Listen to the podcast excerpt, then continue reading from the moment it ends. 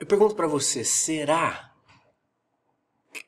que a nossa mente, a nossa consciência tem realmente condições de afetar a matéria, o tempo, o espaço, o nosso corpo e a realidade que nos cerca?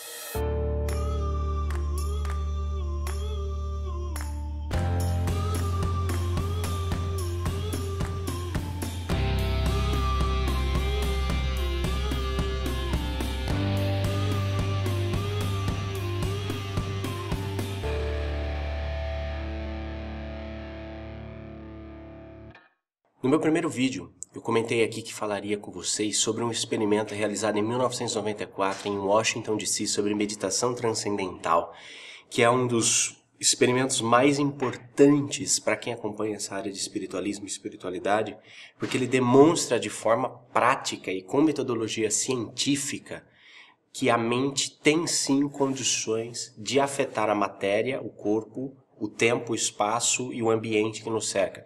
A despeito, é claro, de não ser um experimento conclusivo no sentido de uh, demonstrar como isso acontece efetivamente, mas é um experimento uh, absolutamente, podemos dizer, inquestionável do ponto de vista de evidência. E nós estamos com um processo de. Hoje nós estamos numa, numa certa crise de evidência, na minha opinião, e que imina, obviamente, todo o trabalho de integração entre ciência e espiritualidade. Por que, que eu estou dizendo isso? Pelo seguinte: se você não tem evidência a ser estudada, você não tem metodologia científica que possa ser aplicada, porque a ciência parte do estudo de evidências. As teorias de linhas de pesquisa partem a partir de evidências. Se você não tem evidências tangíveis ou ainda assim mensuráveis, não tem como você desenvolver uma linha de pesquisa ou se propor a uma linha de pesquisa, porque você precisa poder comparar dados, comparar números, etc.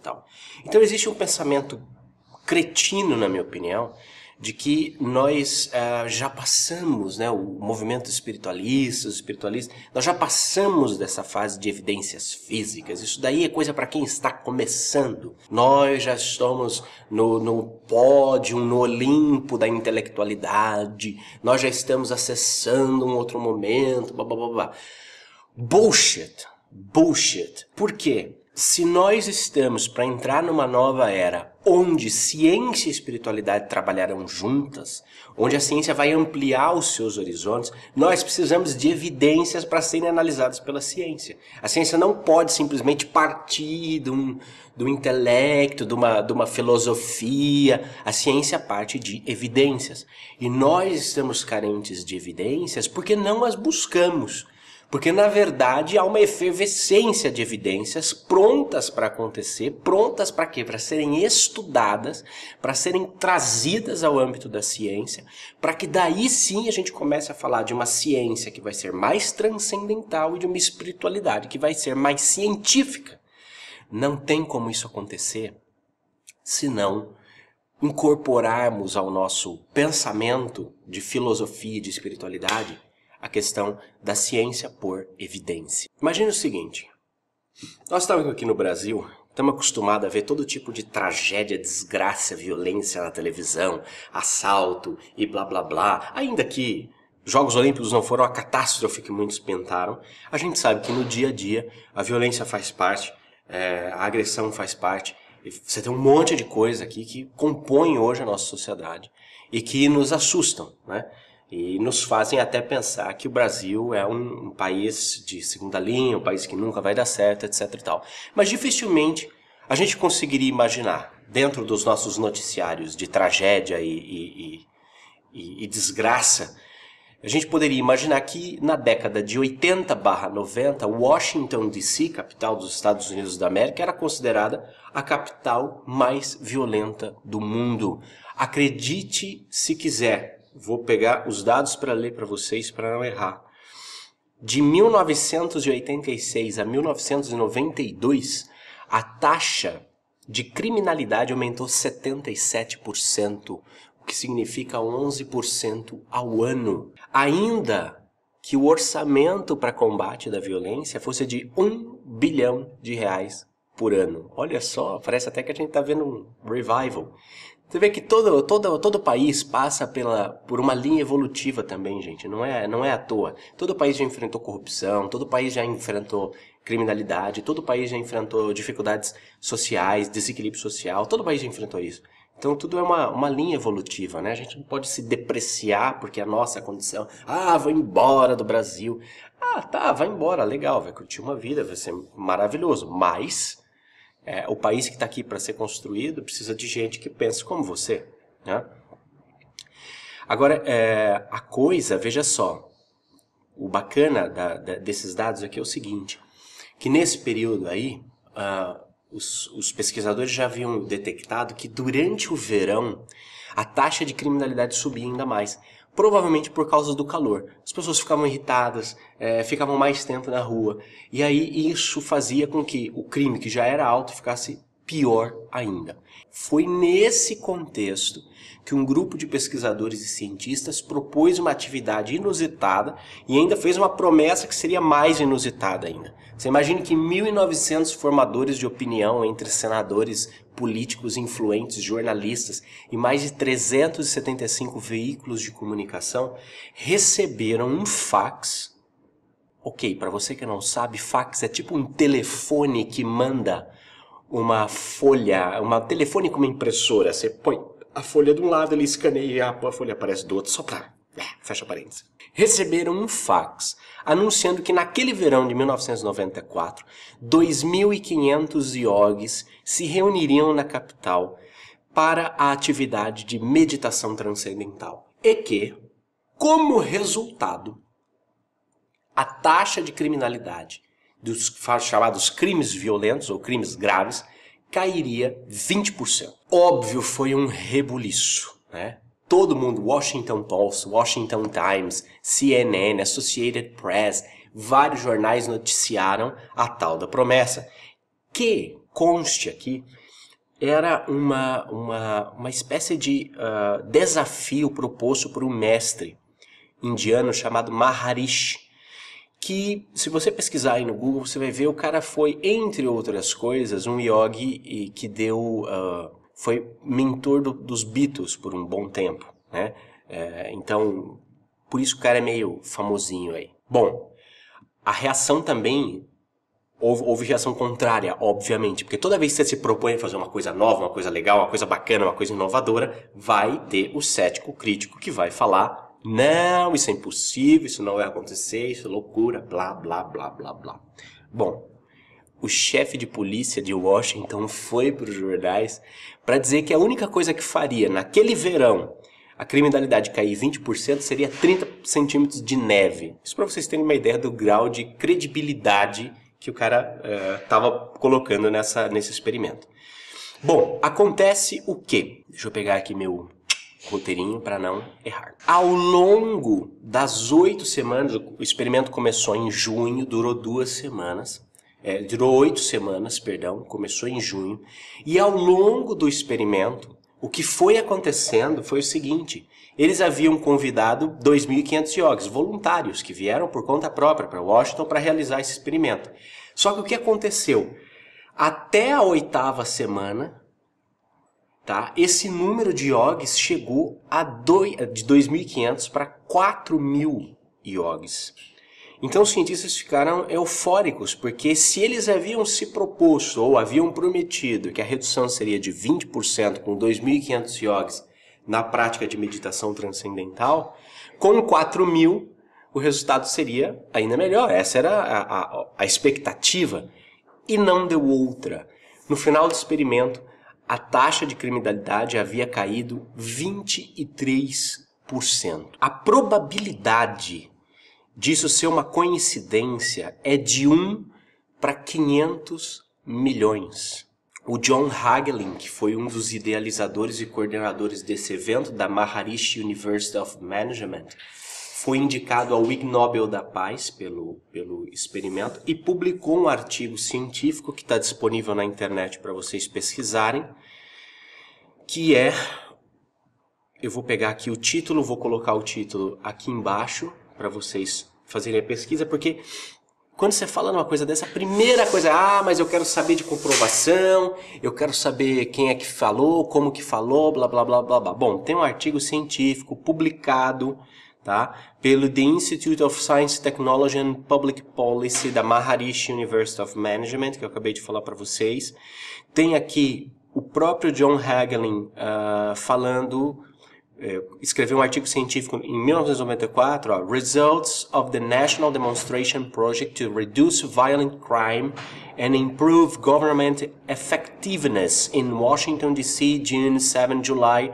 Então existe esse artigo científico, vou deixar o link para vocês pesquisarem, vou deixar o nome para vocês pesquisarem, é, para vocês irem atrás e, e vai ser muito interessante a gente poder discutir esse tipo de coisa. O bacana, minha gente, é o seguinte: para um observador atento, não é possível negar essa efervescência de evidências desse nível que nós temos nos dias atuais e também não é possível negar a efervescência de saltos evolutivos que nós estamos passando nos últimos 100 anos. Pensa em como vivia uma pessoa 100 anos atrás e pense em como vive uma pessoa hoje. Pense em como vivia uma pessoa há 20 anos atrás e pense como vive uma pessoa hoje.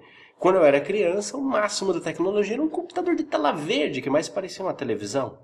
E hoje a gente caça Pokémon Go na Avenida Paulista. O salto evolutivo é simplesmente extraordinário. Então, a um bom entendedor, a um bom observador, vai ser impossível negar de que algo está realmente em andamento. E são pesquisas como essa, cuja probabilidade de coincidência é de uma em 500 milhões que nos fazem prestar atenção nas evidências, que nos fazem prestar atenção nesse tipo de acontecimento, para daí sim elevar um pensamento filosófico. Porque a pesquisa em si só apresenta dados, essa é a questão. E essa é a imbecilidade das pessoas que fazem críticas àqueles que buscam evidências. Evidências só nos trazem dados, só nos trazem números. A partir das evidências é que começa um processo de reflexão filosófica. A partir das evidências é que começa um processo de repensar a própria forma de se ver, de ver o mundo, de, se ver, de ver o ambiente, etc. E mais do que isso, à medida que você repensa, ressignifica, observa novamente a si, ao ambiente, ao mundo, aí sim você vai para uma prática de espiritualidade muito mais madura do que a que você tinha antes. Porque senão, cara, evidência por evidência, assiste o mundo de Bigman e tá tudo certo. O mundo de Bigman não mudou o mundo no final das contas.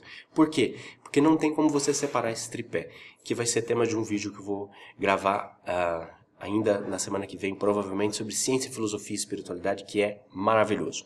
Para fechar essa questão sobre a mente afetando a matéria, vou recomendar que vocês fiquem atentos, porque semana passada a minha editora me convidou para escreveu a introdução do livro do uh, ah, Dr. Joey Dispenza, que é um neurocientista norte-americano. Uh, o primeiro livro dele vai ser publicado no Brasil agora, chamado Breaking the Habit of Being Yourself, que em português vai ficar Quebrando o Hábito de Ser Você Mesmo.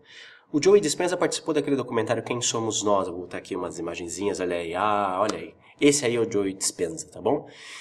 Ele participou desse documentário e ele fala muito sobre uh, consciência, mente e cérebro, o que é muito interessante fazer algumas pesquisas nesse sentido, porque ele tem uma visão que eu gostei bastante, que eu divido aqui com vocês e sugiro que vocês façam pesquisas nesse sentido. A grande questão é que a maioria das palestras dele estão em inglês, então vai ter que dar uma, uma treinada aí.